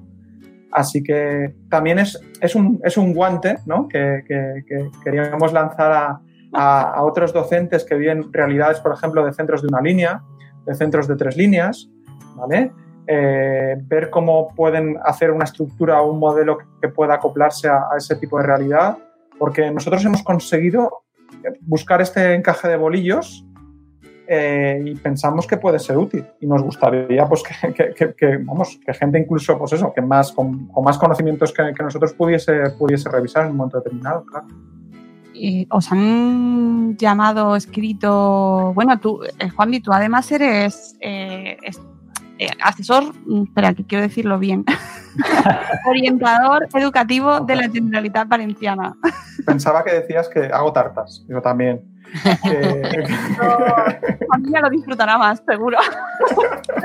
no, pero quería saber si os habían eh, hecho así, toc, toc, oye, mm, vamos a hablar de esto, ¿lo podemos...? A ver, hay, gente, hay, gente que nos ha preguntado, gente que nos ha preguntado sobre esto. Yo, yo espero porque espero sinceramente que esto tenga eh, pues mayor, digamos, visibilidad y esperemos que, hoy también sirva para que tenga mayor visibilidad y la gente pueda acceder y ver que estructurando un poquito, porque aquí hemos estado hablando que al final no queríamos que el peso recayese en la familia principalmente y en el alumnado, porque al final eh, pensar en ese alumnado de riesgo o en esos contextos de riesgo donde hay centros que, tienen un alumnado que, que, mucho, mucho de ese alumnado tiene riesgo y que iba a pasar más tiempo en el entorno familiar sin esa adherencia, como decíamos, sobre todo cuando son tan pequeñitos de, la figura del maestro o de la maestra, eso nos, nos hizo movernos y, plantear esto que lo vemos, lo vemos viable, con las modificaciones o, cuestiones que puedan perfilar, pero lo vemos, lo vemos realmente viable. Y, por añadir un poco lo que dice Juanvi, ni puede recaer exclusivamente en las familias, como ha caído, pero tampoco puede recaer exclusivamente con un sobreesfuerzo eh, descomunal en el profesorado. En ese sentido, la propuesta va también en esa línea. ¿no? Eh, enfatizamos en que no solo la jornada lectiva a nivel profesional tiene que mantenerse las horas que están, sino que hay que potenciar en una situación como esta la coordinación entre docentes aumentando los recursos humanos eh, en la medida de las necesidades de los centros y facilitando tiempos y espacios. Esto, esto es oro en educación, porque no lo tenemos tiempo y espacios para reunirnos, coordinarnos y poder dar esa respuesta que los niños y niñas se merecen. ¿Cuál es el mayor hándicap que presenta esta propuesta? Eh, Juan, empieza. Eulalia también puede responder, que la estoy viendo que está, está Eulalia parece... Estoy, estoy apuntando, incluso. Eulalia, Jerry, Jerry, no te oigo, show me the money. Eh, vale, no, a ver, evidentemente, evidentemente la parte, la parte económica de, inversión, pero ojo, hemos hecho un poco ese cálculo, ¿de acuerdo? Eh, con, con, este modelo y estamos hablando de un perfil de entre dos y tres profesionales mínimo que sería por aumentar por centro, que está claro que es una inversión, pero por ejemplo aquí en la Comunidad Valenciana el año pasado hubo posiciones y hubo mucha, mucho profesorado para, para opositar y para sacar plaza, con lo cual, oye, estamos pidiendo un esfuerzo, que es el que puede modificar y puede plantear esta, esta versión de franjas que daría una estabilidad a la familia, a los docentes eh, y a las personas que más riesgo están, como son las mujeres y el alumnado en, con riesgo social. Ya, pero lo de meter profes de más, me estoy acordando de eh, los profesores de educaciones especiales. Que, que, ya tenían ese problema antes de la pandemia y que tienen poquitas horas y, como pueden, como les dejan. De hecho, digo, Sí, sí, cierto, pero, pero es que tenemos que dar una respuesta. Podemos seguir volviendo a los problemas y dándole vueltas a los problemas, pero tenemos que buscar una respuesta.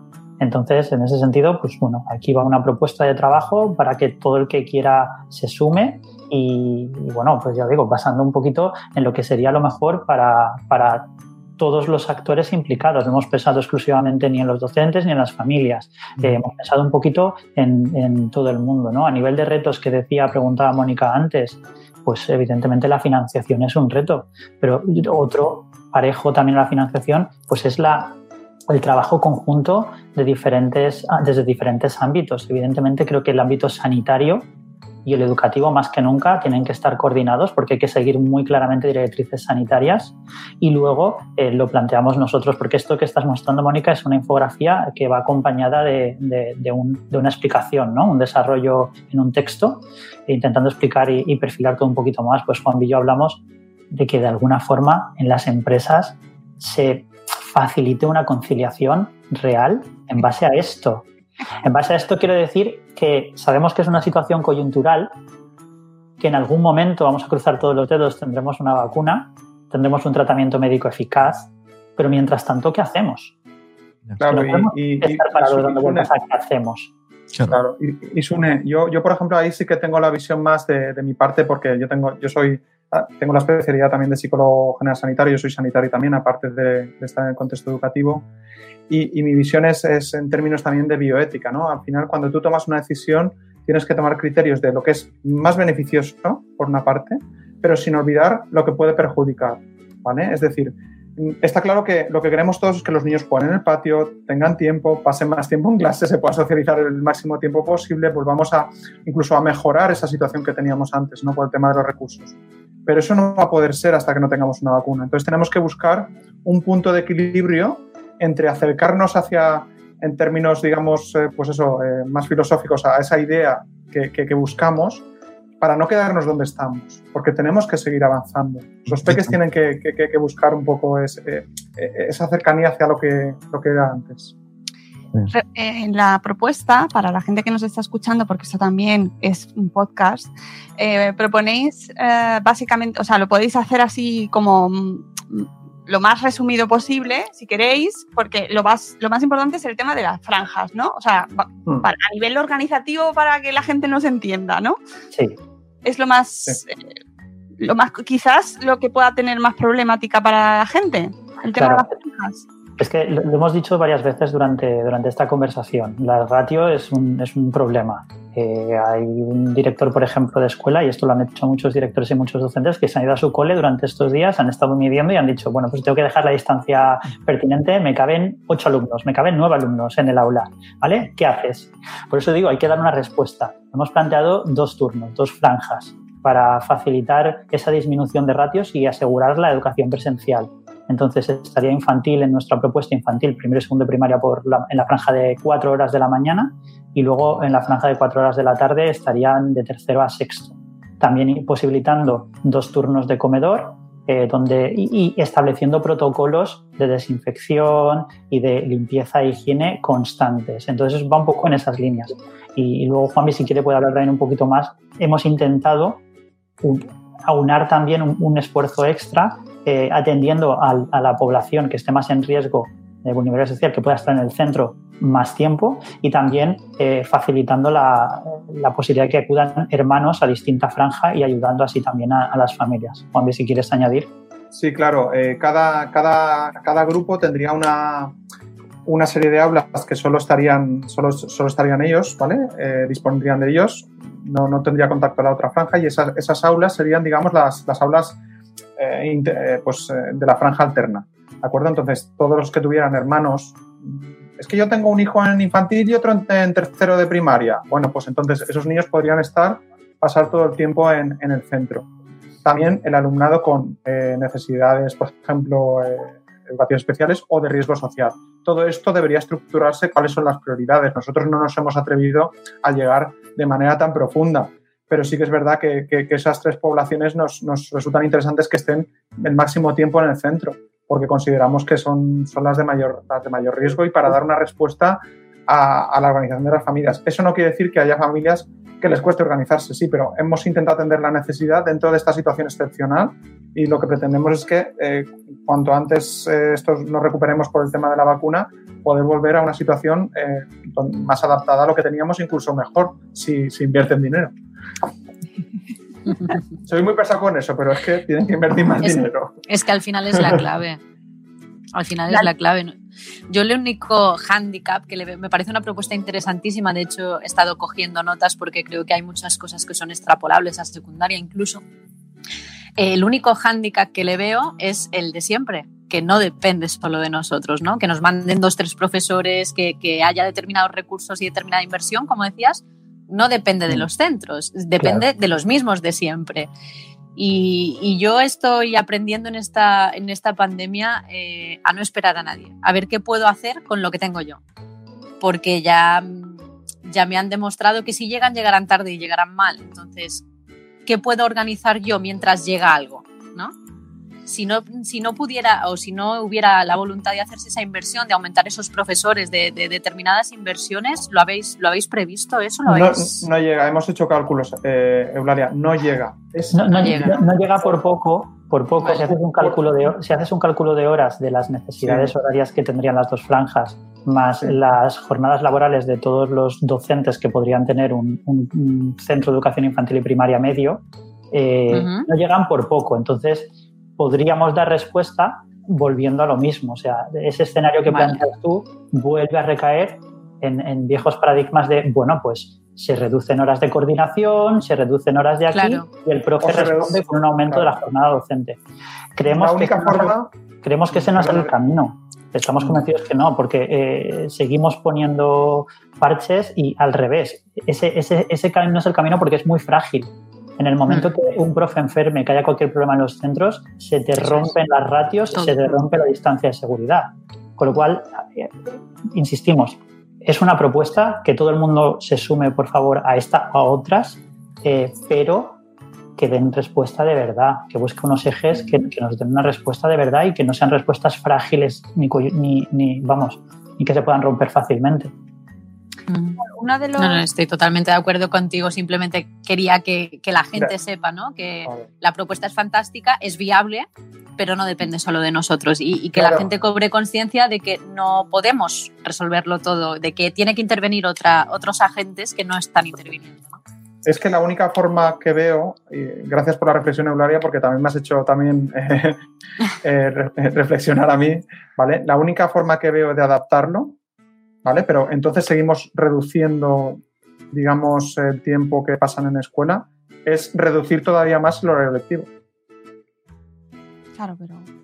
Es, la única, o sea, de, 25 en vez de 20, como es lo que planteamos nosotros, decir, pues reducimos el horario lectivo porque es la única manera de llegar, porque es lo que decía Diego, como haya alguien enfermo, alguien que llega tarde, alguien y tal, que tengo a los niños en el patio si llueve o cómo hacemos, ¿no? y este además, cómo están los niños, porque hemos estado, vosotros seguro que habéis tenido oportunidad de ver eh, cómo están volviendo los niños en otros países.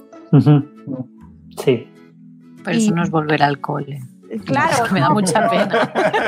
es que no, yo, yo me, me, puse muy mal ¿eh? viendo esas fotos. Sí, no. Esto no es, eso no es volver al cole.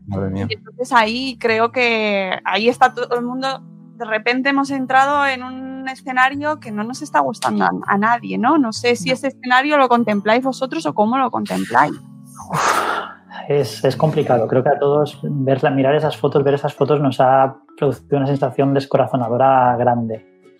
También son, son imágenes en general de, un país. Creo que todas venían de Francia. Sí, eran de Francia. y sí, que por, otros países, pero ahora no recuerdo de cuál. No, por contexto a lo mejor es lo, es lo más cercano. Por número de casos y número de, fallecidos es, es, muy parecido y ellos han tomado la decisión de volver eh, antes a las aulas y estamos viendo no solo esas imágenes, sino el retroceso que han sufrido, ¿no? que han tenido que volver a cerrar porque ha subido el número de contagios. Entonces, bueno, al final, en educación o en otros en educación en concreto, eh, yo también digo en este caso y en otros lo mismo. Es imprescindible estudiar lo que están haciendo en otros casos, lo que nos dicen organismos o lo que nos dicen estudios científicos, pero luego tenemos que adaptarlo a nuestra propia realidad, a nuestro propio contexto, porque también hemos manejado para, para nuestra propuesta un documento eh, que, que se había publicado en Estados Unidos y analizaba diferentes países, pero claro, estamos hablando de países tan diferentes como China, Dinamarca, Noruega, Singapur y Taiwán. Eh, a nivel cultural y luego, en este caso concreto, a nivel de, casos eh, de contagios y de, y de fallecidos. Claro, si estamos hablando de, vamos a compararnos con Singapur, 30.000 casos y apenas 23 fallecidos. Vamos a compararnos con Dinamarca, 11.000, alrededor de 11.000 casos y alrededor de un poco más de 500 fallecidos. Pues oiga usted, no es el caso ni cultural ni la situación médica, sanitaria. So- sobre todo cultural y sobre todo de, de sistema educativo, ¿no? Porque lo de Dinamarca no es comparable a lo que tenemos en España. Entonces está bien que miremos, que analicemos, que veamos qué se puede extrapolar, qué podemos sacar, pero la copia me resulta complicada. Sí, y es preocupante, sobre todo, pues eso, ver que, que los pasos que se están dando, pues se tienen que echar para atrás, ¿no? Es una pena porque, pero claro, estamos viendo imágenes, pues eso, como decíamos, en los colegios de Francia, donde los niños están a dos metros de distancia uno del otro. Claro, Sí. ¿Qué contacto van a tener? ¿Qué relación van a tener con sus compañeros? Una parte fundamental de ir al colegio es recuperar ese- esa parte de, de grupo, de, de su, de su tribu, de, su, de sus iguales que no están Sí, yo- teniendo ahora. Yo, Mónica, tengo que decir que, y, es una cosa que siempre repito mucho, los niños y las niñas nos sorprenden. Y sí que es verdad que, que son situaciones duras y que nosotros como adultos nos, se nos rompe el corazón, se nos rompe el corazón, pero su capacidad a veces de adaptación es, es brutal. Yo ahora, por poneros un ejemplo, ¿vale? Mi, mi hija tiene su mejor amiga, vive, vive en, el, en la misma, mismo piso, ¿vale? En el séptimo. Pues abren su puerta, abre la mía este tiempo, ¿vale? Que no se, están lejos y no se podían tocar ni nada, pero al final se, se veían y se oían. Y decían, pues espérate, voy a contar yo. Uno, dos, tres, cuatro. Y la otra se escondía. Nadie le había dicho ese juego. Y de repente eh, dice, ¿estás en la cocina? No. ¿Estás en las escaleras? No. ¿Estás en el, en el baño? Sí, vale, vengo yo. Ellas mismas eh, idearon esa estrategia, con lo cual yo, yo creo que, que debemos ser positivos, que, esto es un pasito más de estar todos encerrados y que y esas imágenes son duras y tenemos que encontrar lo mejor, insisto, lo mejor que provoque menos daño. El Eso. criterio de seguridad Claro. por encima de todo. Claro, Ahí está. A mí lo que me preocupa es que con esta distancia de los dos metros eh, se acostumbren a gritar más, que ya por lo menos. ¿Sabes? Si vas ¿Más? ¿Se puede? Claro, En eso estamos todos de acuerdo, ¿eh? El volumen Vale. está, está altito, el volumen. porque un walkie-talkie, un micro entre ellos o algo, propuestas tecnológicas, ¿vale? Pero que no se hablen Que vuelva el, el yogur con el cable, ¿no? ¿verdad? Ostras, ostras. Qué bueno, qué bueno. Yo no sé vosotros, pero es que yo echo tanto de menos el silencio, de verdad. O sea, Ya. Es verdad que los Totalmente. niños- Los niños, eh, es verdad que, eh, deberían de estar todos fatal ya psicológicamente, porque al que no ha perdido familiares en casa hay peleas, porque no llegas económicamente, porque te hago, o sea, en todas las casas ha habido broncas seguro a todos los niveles económico, social, y los niños parece que son los que se están manteniendo más en, en la estabilidad. Y ojo Nos que están son los que, los primeros lección, han salido. Pobre. Eso es. no, eso, Juanvi, eh, ahí quería yo preguntarte como psicólogo, em, ¿cómo? Porque nos han dicho desde el principio que son muy resilientes, que lo- esto lo están llevando fenomenal, que no nos preocupemos, pero ¿hasta, hasta qué punto esto es sostenible en el tiempo, no? Es decir, No. Claro, de, de ahí, de ahí hablamos otra vez un poco del equilibrio entre lo mejor y lo menos malo. Es decir, yo, es más positivo eh, empezar ya una situación de, no digo ya, pero estoy hablando de septiembre, ¿no? Eh, de, de- entrada a los centros educativos en con, con cierto grado de cercanía con otros, con, otros niños y niñas que, estar, que seguir en este estado. Sí que es verdad que están refiriendo y, han referido durante este tiempo, pues eh, aburrimiento sobre todo, ¿vale? Pero sí que es verdad que algunos cierta preocupación, seguramente porque los papis, como no había espacios y no había silencio, hemos tenido que hablar delante de ellos. Y algunos tristeza y en algunas ocasiones miedo. Algunos sí que han referido, sí que han referido miedo. Sí que, por poner también una señal, el alumnado con necesidades específicas de apoyo educativo en algunos casos también lo ha pasado muy mal. Por el señalado que han tenido en las calles, por el no poder salir o estar en unas situaciones pues, muy desgastantes. Y, y, bueno, esto ha sido lo más, lo más grave posiblemente. claro, los centros de, de educación especial... eh, Claro. Es que co- conocemos además familias que están, eh, pues pues es que contando los días, las horas, es que esas necesidades que tienen estos niños, ya no solo de pedagógicas, de, de- No. de- de atención, de estimulación, autonomía. de autonomía, ¿verdad? Eh, ¿Qué está suponiendo para todos esos niños y esas familias? ¿Cómo sales cada día teniendo que, eh, que, que, pues eso, preocuparte por este niño y por esta niña, por sus necesidades, a- además de los de los hermanos? Es que Bueno, y aparte le sumas el, el tema, el tema sanitario, porque muchos de, de- de esos peques toquetean todo.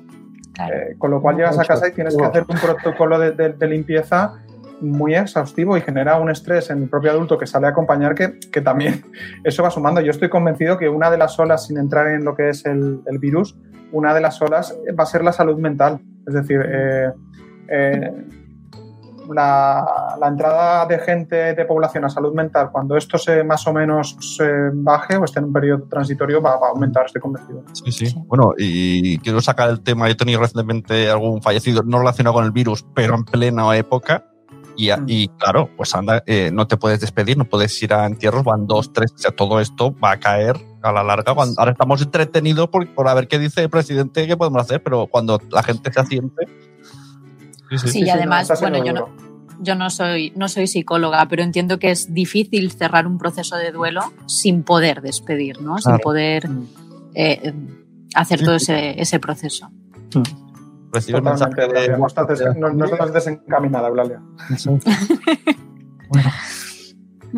voy a, voy a quitar ya la propuesta de encima si queréis, si os parece. Vale, y volvemos a la. A ver. ¿Eh? ¿Eh? Toma. Somos capaces de cualquier cosa, chicos. Eh, eh, con- con reflexiones positivas, eh, que creo que es lo más importante de esto. Em, hemos hablado mucho de las carencias, los hándicaps, las debilidades, pero dentro de ese DAFO que yo os proponía en el guion y que no, no estamos cumpliendo del todo, pero bueno, un poquito sí, que que las fortalezas que tiene nuestro, nuestro sistema actual y que eh, hacia dónde vamos y de dónde nos tenemos que agarrar para, para sacar de aquí algo positivo. Bueno, yo no tengo ninguna duda en que una de las fortalezas es el personal, ¿no? El profesorado. Esta, esta capacidad brutal de, al menos en, en Baleares fue así, de en un fin de semana montar un plan de teletrabajo, eh, encontrar la manera de conectar con tus alumnos, usar tu, tu teléfono personal, tu ordenador personal para contactar con familias. O ese, mi teléfono ya, ya no es privado, mi- mi número de teléfono móvil, ni el de ninguno de, mis, de los profesores de mi centro y me imagino que en otros centros igual, ¿no?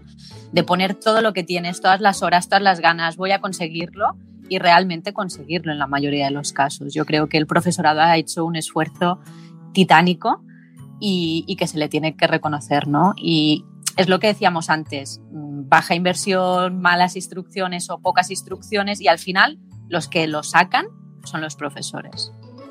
Qué curioso eso que dices del RGPD, ¿no? Que estábamos tan preocupados y ahora. Eso es. Y ahora estamos todo el estamos mundo viendo tiene tu teléfono. Claro, y vemos tu casa, estamos viendo tu casa, cosa que no debería de ser lo, lo normal. Mm. Sí, porque además al principio intentas llamar con número oculto y tal, ¿no? Pero cuando ves que no te lo cogen dices, mira, Claro. mm, da igual. Llame Y- fijo, el llame móvil, con número todo. Sí, Y los alumnos, mi, mi mujer también es maestra y los alumnos de mi mujer ya conocen a mis tienen- hijos. O sea, van, Claro. hijos, se cuelan en las llamadas, les saludan. Eso es. Tienen tu WhatsApp personal por si hay algo urgente, eh, todo. No hemos hablado de eh, lo que está surgiendo en las videollamadas con los niños. ¿eh? No, hemos, no hemos sacado ese tema, pero mm, mucho se podría hablar Las de ocio. de las interioridades y las intimidades que nos estamos enterando el resto de las familias Eso es. Sí. cuando, te- cuando pasas al lado de una videollamada y de repente otra niña cuenta cosas y que está contando qué. Que eso a mí también me fascina mucho. Chicos, eh, fortalezas y también aprovechamos oportunidades. Eh, Bueno, pues al hilo de lo que decía Eulalia, ¿no? Yo creo que igual que, que ella, que una de las fortalezas es, es el equipo docente ¿no? que hay en, en los centros.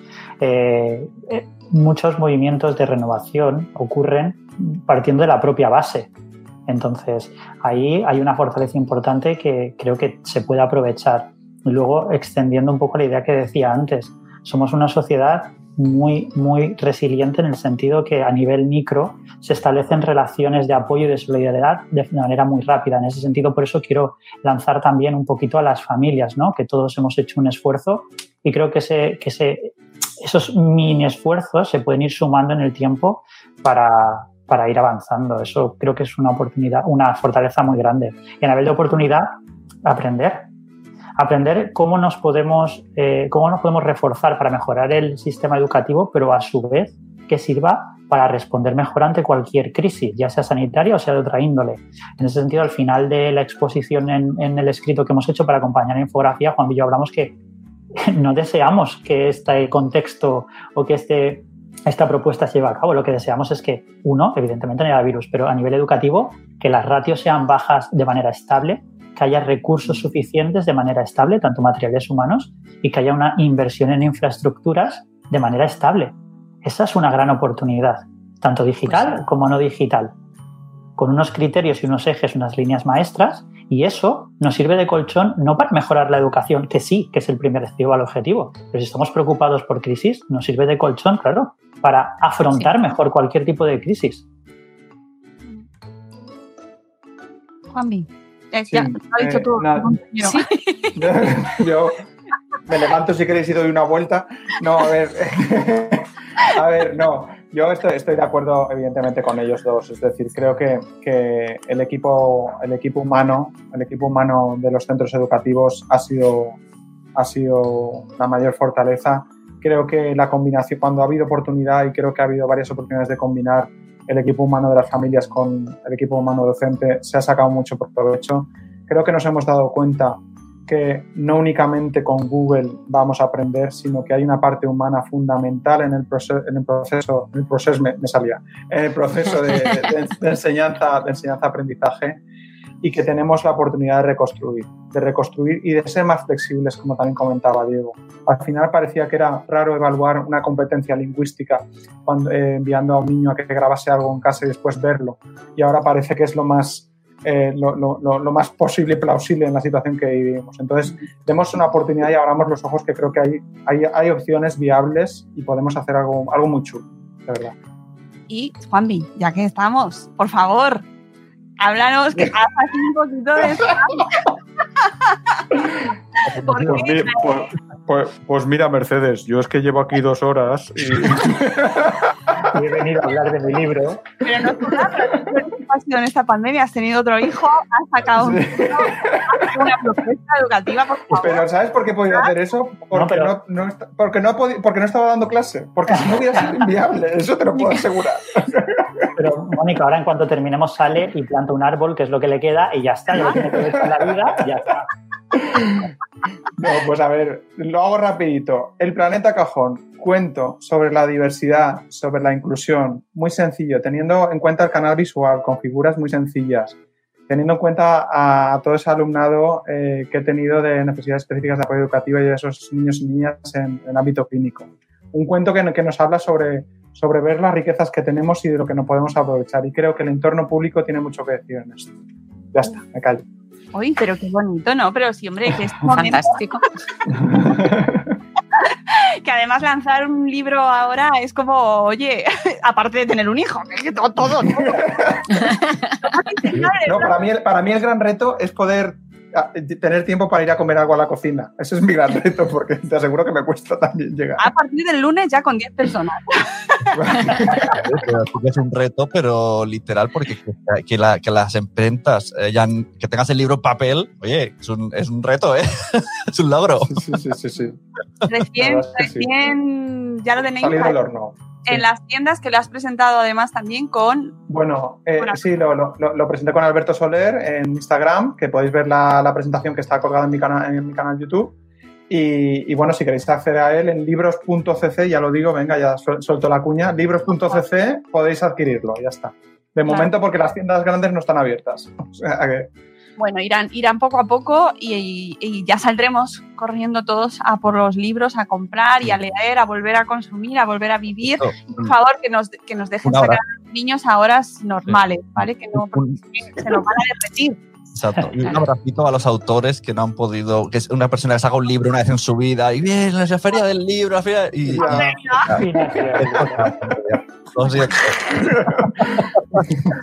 es verdad, ¿eh? Joder, y además es que conocemos a unos cuantos. Tuvimos el placer de entrevistar a Begoña Oro también, por ejemplo, aquí, que justo es que me llegó su libro, los dos que había sacado los cuentos, el día de antes. y es como, se quedan ahí confinados los pobrecitos, claro. los chilenos. Así que mucho amor a todos los autores y no os preocupéis que ya irán saliendo, irán como las florecillas. bueno amigos, pues se nos acaba el tiempo. Hemos pasado una mañana fantástica con vosotros mm. aquí reflexionando, eh, aprendiendo, eh, mm, riéndonos también, ¿por qué no? Hay que reírse, es importante. Efectivamente, que es sábado por la mañana, luego ya nos iremos con los niños por ahí a, a buscar fuentes que funcionen con agua. Eso lo tengo yo ahí muy metido. ¿eh? y, nada, que esperamos que, que vuestra propuesta, Juan y Diego, mmm, sea leída, escuchada reflexionada, dada la vuelta, recortada, ¿no? Que se use y que sobre todo queremos soluciones. Exacto. Eso es. Que los niños, ya no solo porque las familias necesitemos esa, esa eh, situación, esa solución, ¿no? Con la escuela, con toda su función, sino porque los niños tienen derecho a ella. Y la necesitan. Necesitan pues a sus sí. amigos. Y también yo quiero extender el abracito también a los invitados porque sé que vais a pasar unas, multiplico las comillas, vacaciones todo el rato pensando en cómo lo voy a solucionar. O sea, de, Así es. Así, un rato. Tal cual.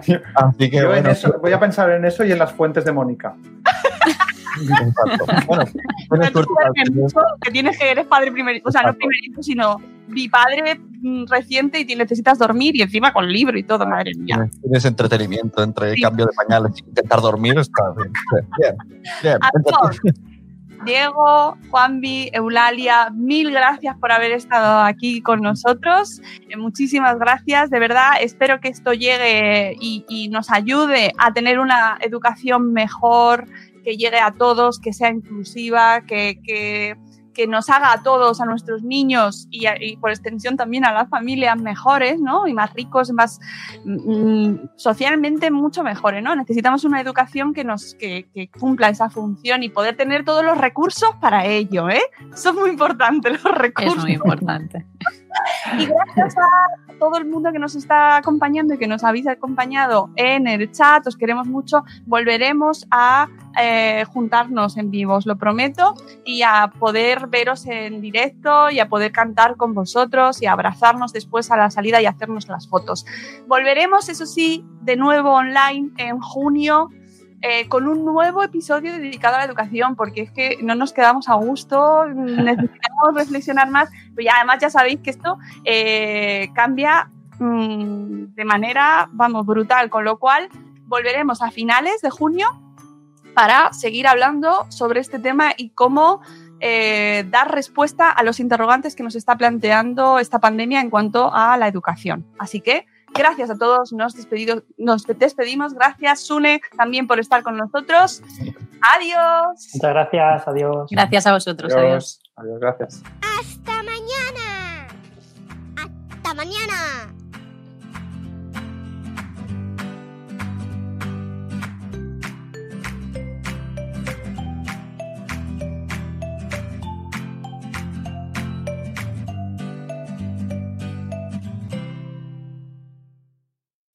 As humans, we're naturally driven by the search for better. But when it comes to hiring, the best way to search for a candidate isn't to search at all. Don't search, match with Indeed. When I was looking to hire someone, it was so slow and overwhelming. I wish I had used Indeed. If you need to hire, you need Indeed. Indeed is your matching and hiring platform with over 350 million global monthly visitors, according to Indeed data, and a matching engine that helps you find quality candidates fast. Ditch the busy work. Use Indeed for scheduling, screening, and messaging so you can connect with candidates faster. And Indeed doesn't just help you hire faster. 93% of employers agree Indeed delivers the highest quality matches compared to other job sites. according to a recent Indeed survey. And listeners of this show will get a $75 sponsored job credit to get your jobs more visibility at Indeed.com slash podcast. That's Indeed.com slash podcast. Terms and conditions apply. Only 4% of universities in the U.S. are R1 research institutions, and Temple University is one of them. This means 100% of students have the opportunity to participate in hands on learning and research with world class faculty. With over 600 academic programs across 17 schools and colleges, Philadelphia's largest public university provides students with a rich variety of opportunities and propels graduates to succeed in their careers. Temple University. Schedule a campus tour today at admissions.temple.edu/visit.